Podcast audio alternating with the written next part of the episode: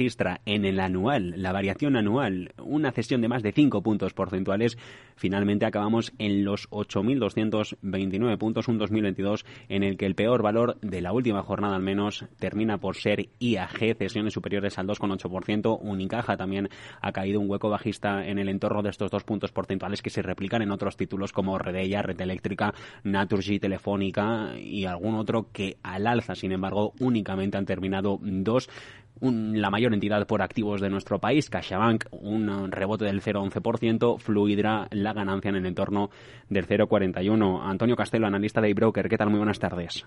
Hola Javier, buenas tardes. Eh, ¿Cómo podría eh, terminar por afectar al mercado español el anuncio del Ministerio de Sanidad de que va a exigir test negativo o pauta completa de la vacuna a los viajeros procedentes de China en una reapertura tan ansiada como, como esta tres años después del cierre, en un año en el que eh, ha tenido el peor desempeño anual desde 2020? Bueno, pues eh, efectivamente eh, positivo no va a ser. Lo que pasa es que tampoco yo creo que va a tener una eh, tremenda incidencia porque bueno, pues el movimiento que tengamos de, pasajeros y de visitantes con China yo creo que no es tan importante como el que tenemos con, con muchos países europeos más de más en nuestro en nuestro entorno. Como decías antes, ha sido un año malo para el sector eh, en general, todas las compañías del sector han terminado en negativo. Eh, lo que habrá que vigilar aquí es que realmente eh, no vayamos otra vez a una situación similar a la que tuvimos a la pandemia y, no sea solamente con China, sino termine siendo, pues en la mayoría de los vuelos esto sí que pararía, eh, pararía muchísimo más y sería un, auténtico golpe para, para todo el sector, aerolíneas, turismo, eh, valores como, como Amadeus, como AENA, eh, sería, sería malo para todos. ¿no? Eh, la gran entidad, en medio del gran cambio de política monetaria de la última década, Santander entra la semana que viene en la reestructuración con Héctor Grisi como nuevo consejero delegado. ¿Le parece una opción a tener en cartera en estos momentos?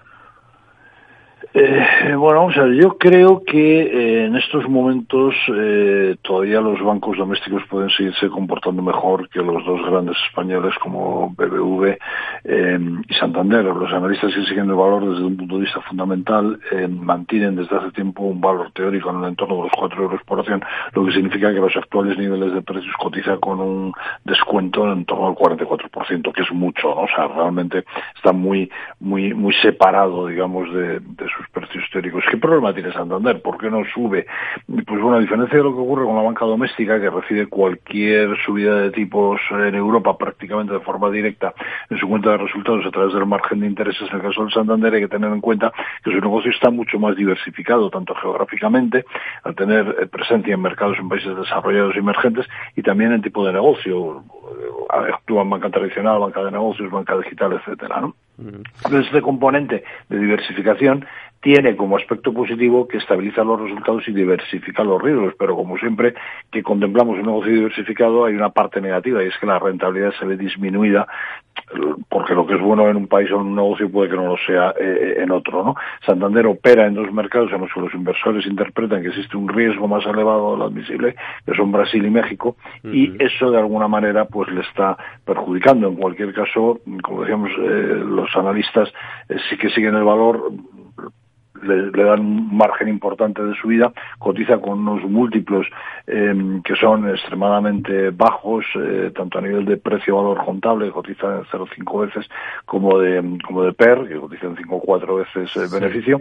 Y si los resultados siguen siendo buenos como hasta ahora, pues quizás los inversores podrían aprovechar el enorme descuento con el que cotizan sus acciones respecto al precio objetivo que establece el consenso para tomar posiciones las nuevas incorporaciones del año que hemos tenido dentro del selectivo, por ejemplo, Acción Energía, también han estado logistas, Acir, Unicaja, por aquello de ser las últimas que lo han hecho, ¿a cuál le ofrecerían un mayor respaldo y potencial?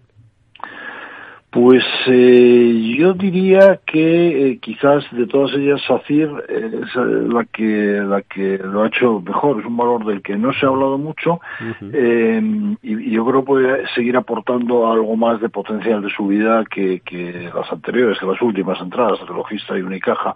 Eh, por ejemplo, SACIR no es una constructora.